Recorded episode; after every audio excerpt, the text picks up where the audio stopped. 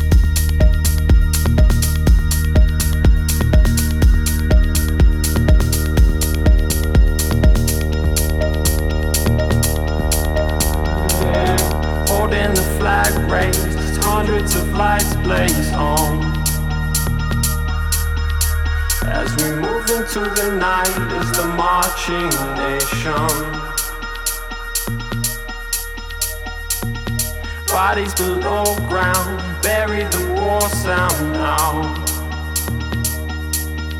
We won't be coming back out till we found salvation.